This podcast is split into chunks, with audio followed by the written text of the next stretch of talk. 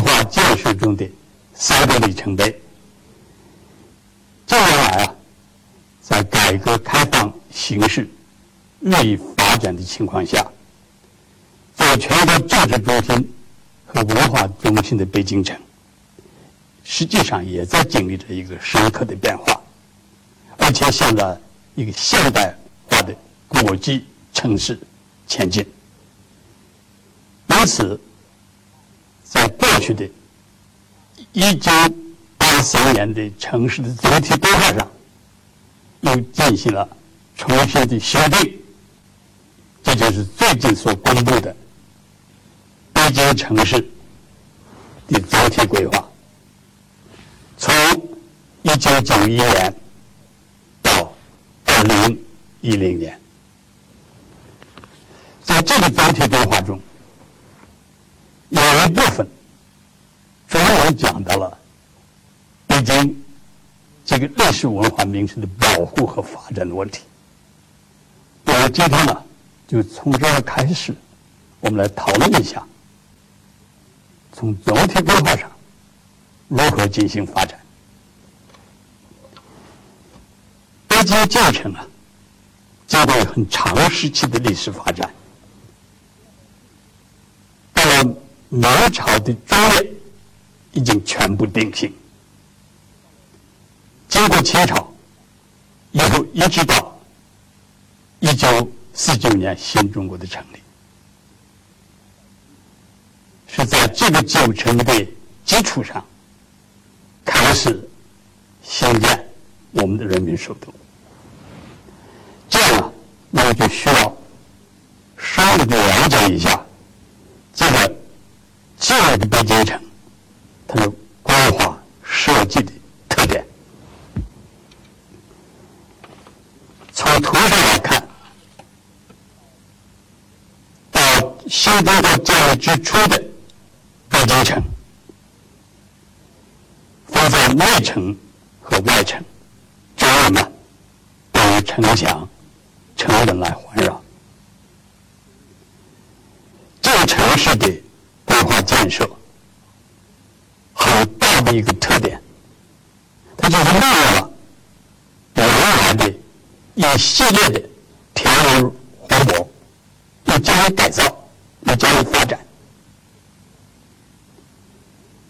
紧贴着这一带湖泊的东岸，来确定了全程的自北而南的一个中轴线。从中国开始，向南穿过京城的中横，紫禁城、天安门、正阳门，向一直到到外城的常州的永定门，全长啊八公里。整个城市呢，就平衡在这条中轴线上。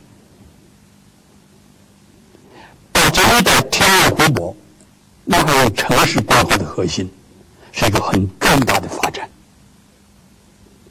为了让这个城市有一个开阔的空间，提供了丰沛的水源，在过去是这样的。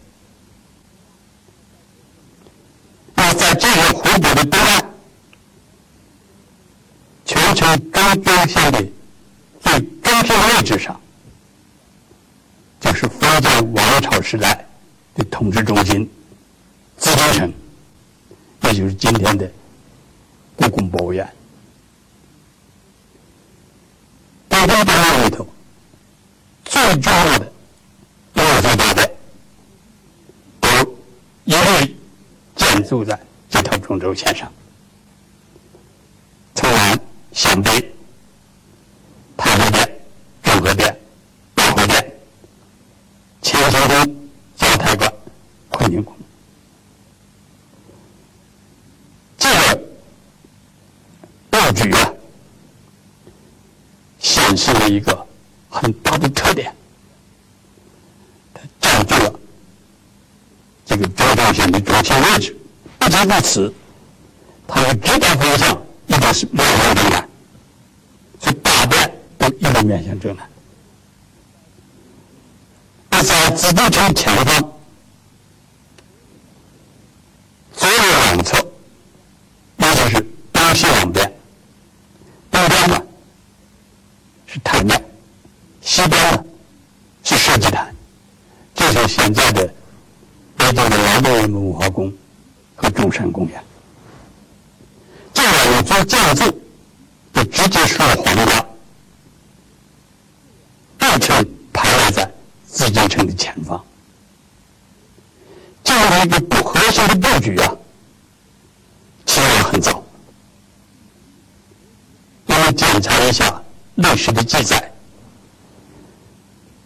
早在春秋战国之间，大概是五世纪的时候，一本书里头，总结古代的城市规划，作为一个都城来讲，一个统治的中心。统治者的宫殿和它两边的太庙和社稷坛组成一个完整的整体。全球的市场中心也定在城市的北部。原文是这样写的：说左祖右射，左边。是它的右边是设计坛，两朝右是，就是向前看是朝廷之所在，朝廷的后方是全城的主要市场，这样的一个中心布局啊，完整的体现在今城上，一直到了到今天。大家都来到北京城，都了解的很清楚。但是有一问题啊，有得考虑到：为什么在古书的描写中，只是讲左祖右社、南朝后世，不动东西南北？可见啊，这先人确实由来已久。追溯它的起源，从什么时候在中国的历史上，统治者的宫殿在它的建筑上一旦面向东南，用明确的记载来进行查考。现在考古学答复了这个问题，在河南偃师县大里头是一个。商朝早期，甚至跟上推到夏的晚期的一个高的一致，在考古学的基础上，加以复原，这个早期的宫殿就是面向东南。可见，从中国现在所知道的宫殿的建筑的开始，就采取了面向东南的方向，一直延续下来。一直到具体表现在今日的北京城，为什么是这样的？这是中国在城市规划上，首都的城市规划上很大的一个特点。任何国家说没有。我们考虑它的起源啊，就来源于古代的人民适应了大地上的自然环境。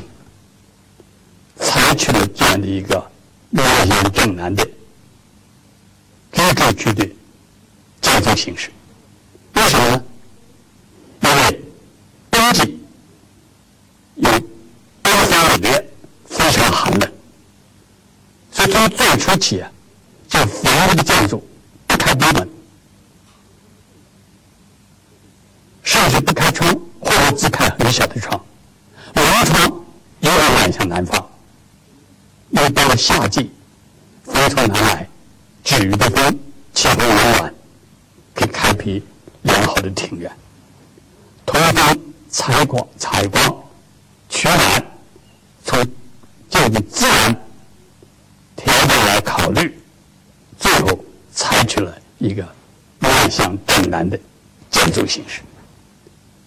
那体现在北京城的高楼建筑，就是这样。实际上，北京城里的四合院就主要的都是一路面向正南。那么，这个在整个北京旧城的总体规划上，通过中轴线上，就主体建筑的布局，说明了这个问题。不仅如此，来分析下北京城的建成地图，可以看到。这条贯彻全球的中轴线，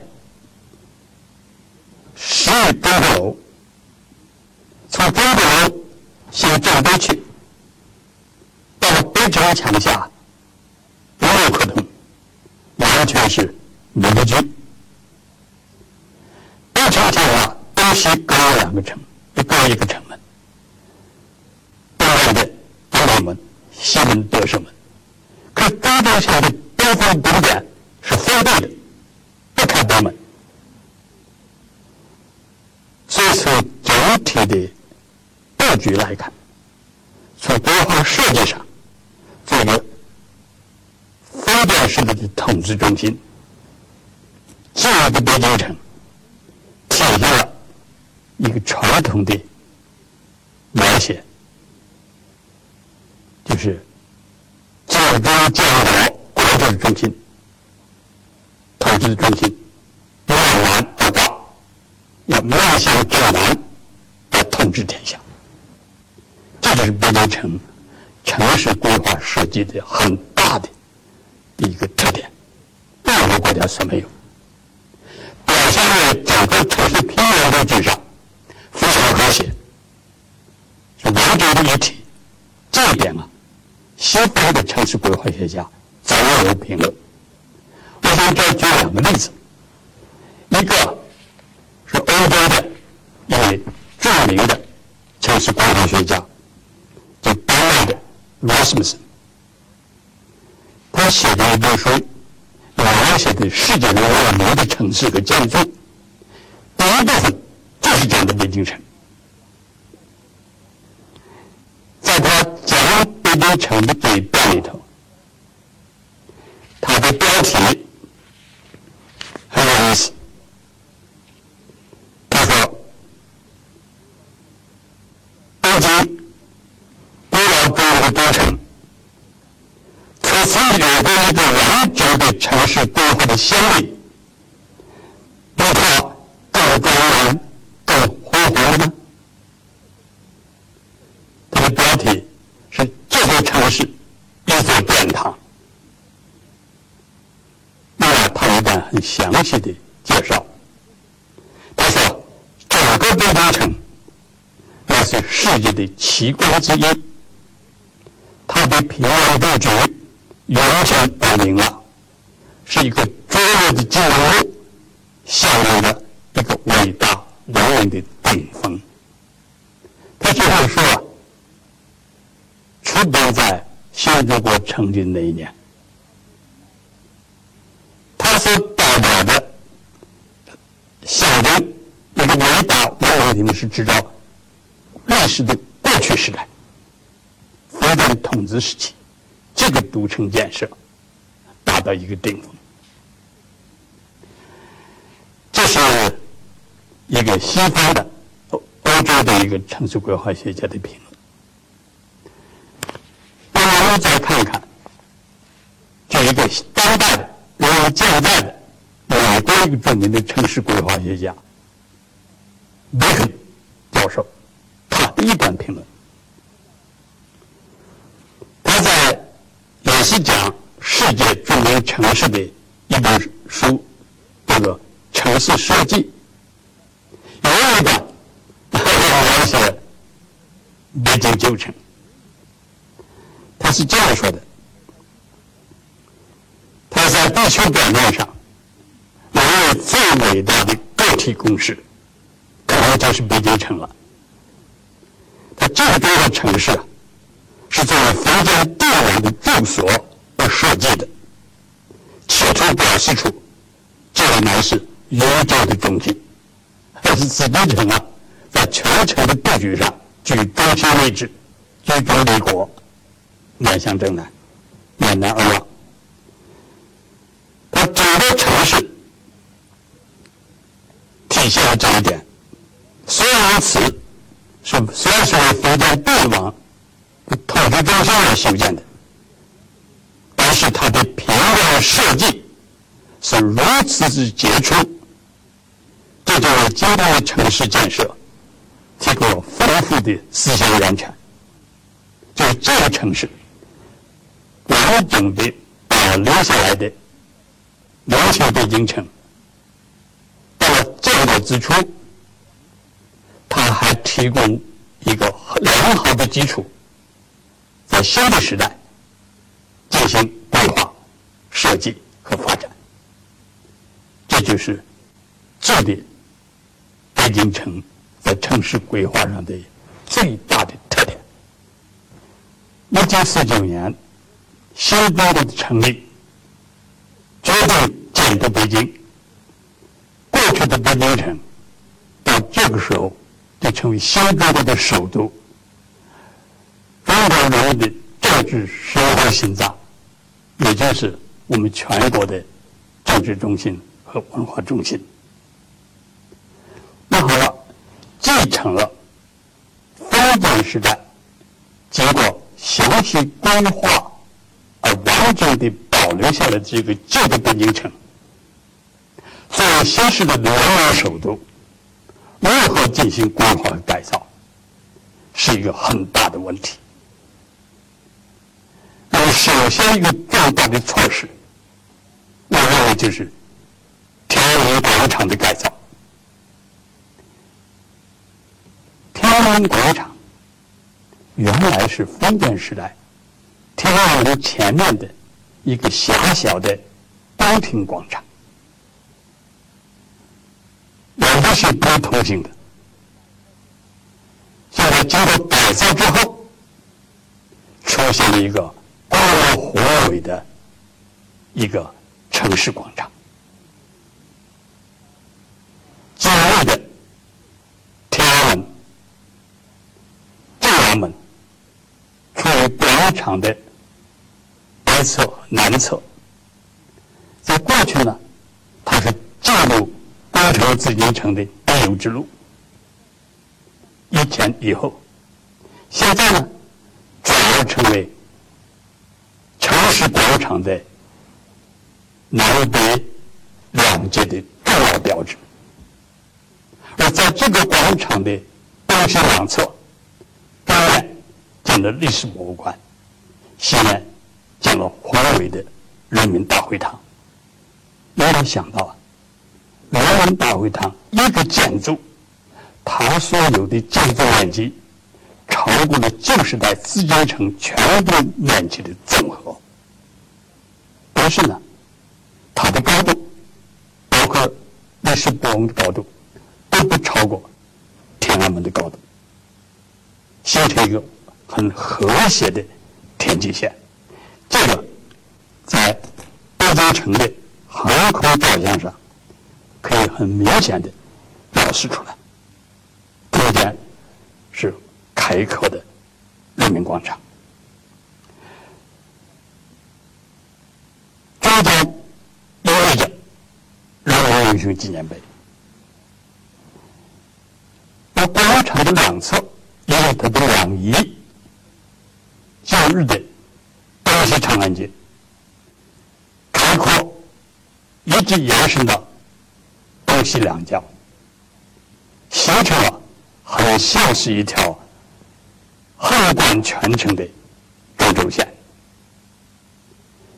这样一来啊，东西开拓后的东西长安街和原来历史上形成的是中轴而南的南北纵轴形成了交叉，相会在天安门前的人民广场。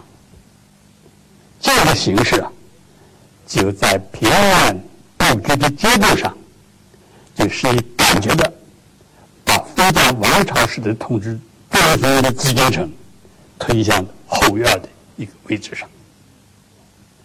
这是一个既保留了过去的整个的结构，加以改造扩大，出现了一个新时代的人民广场，是整个北京城的核心部位，显示了城乡气候啊突出出新的一个特点。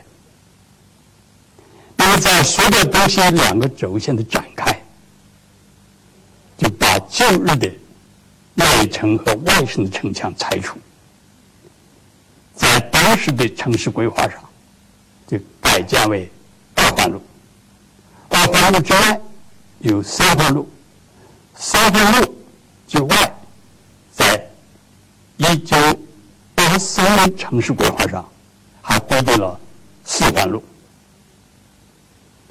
那这样呢，北京城旧日的部分就居全城的中心位置，而新开辟的市区呢，把旧日北京城周围包围起来，而中天天安门广场气象恢宏。我举一个例子来说明，在我们建国三十周年的时候啊。日本有一个代表团来到中国，参加我们的国庆。他们回国之后啊，集体写了一本书，书的名字呢叫《三十岁的中国》。在这本书的第三部分，一个总的标题是“向向二十一世纪迈进”。他的原话是这样写的。他们来到天安门广场，他们的感受是：站在天安门广场，举目四望，规模宏伟的建筑群是蔚为壮观的。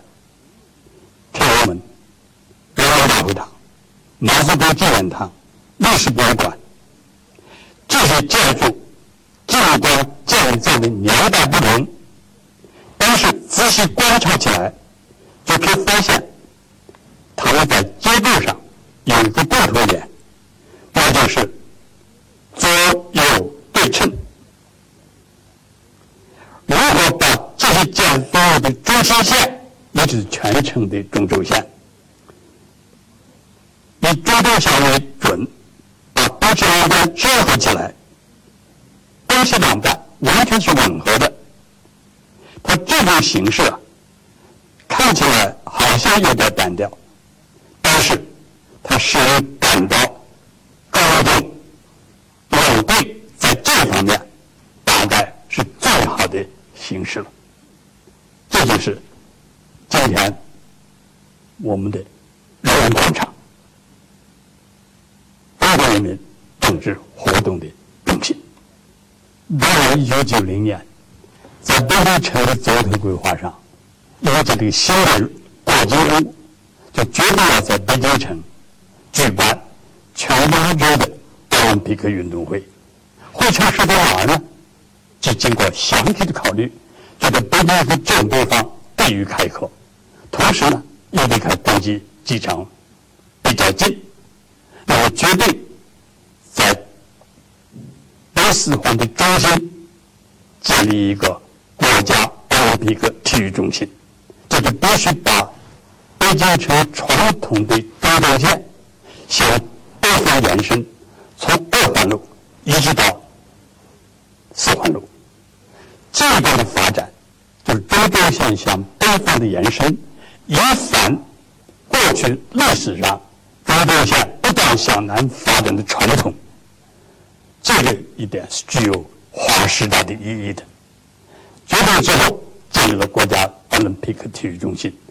那现在新的城市规划继续发展北轴线，把它的顶点在城市规划的原文是这样写的：东轴北延长线要保留宽阔的绿带，在其两侧和北端的公共建筑群作为城市轴线的高潮与终结，突出体现二十一世纪。首都的新风貌，这个新风貌说明首都已经走向了国际都市的开端。那么现在，我总结以上我所讲的，我想啊，可以这样说：北京城市的总体规划的继承和发展，反映了三个不同时代的设计思想，表现了三个不同时代的里程碑。这三个里程碑都前后一直屹立在传承的中轴线上。第一，在历史皇权时代的里程碑是紫禁城。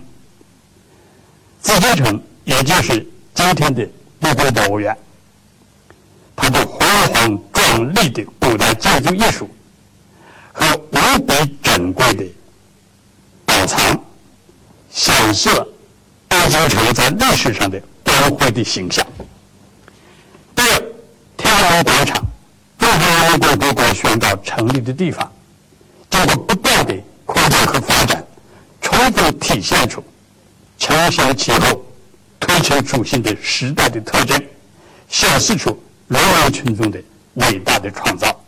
第三，我们殷切期待着即将出现在全球中轴北延长线上的新建筑群。将充分显示出我们的首都作为现代化的国际城市，将出现一个宏伟的新的形象。从这三个里程碑，我们看到北京城的光辉的过去，更殷切期待着它的伟大的未来。谢谢大家。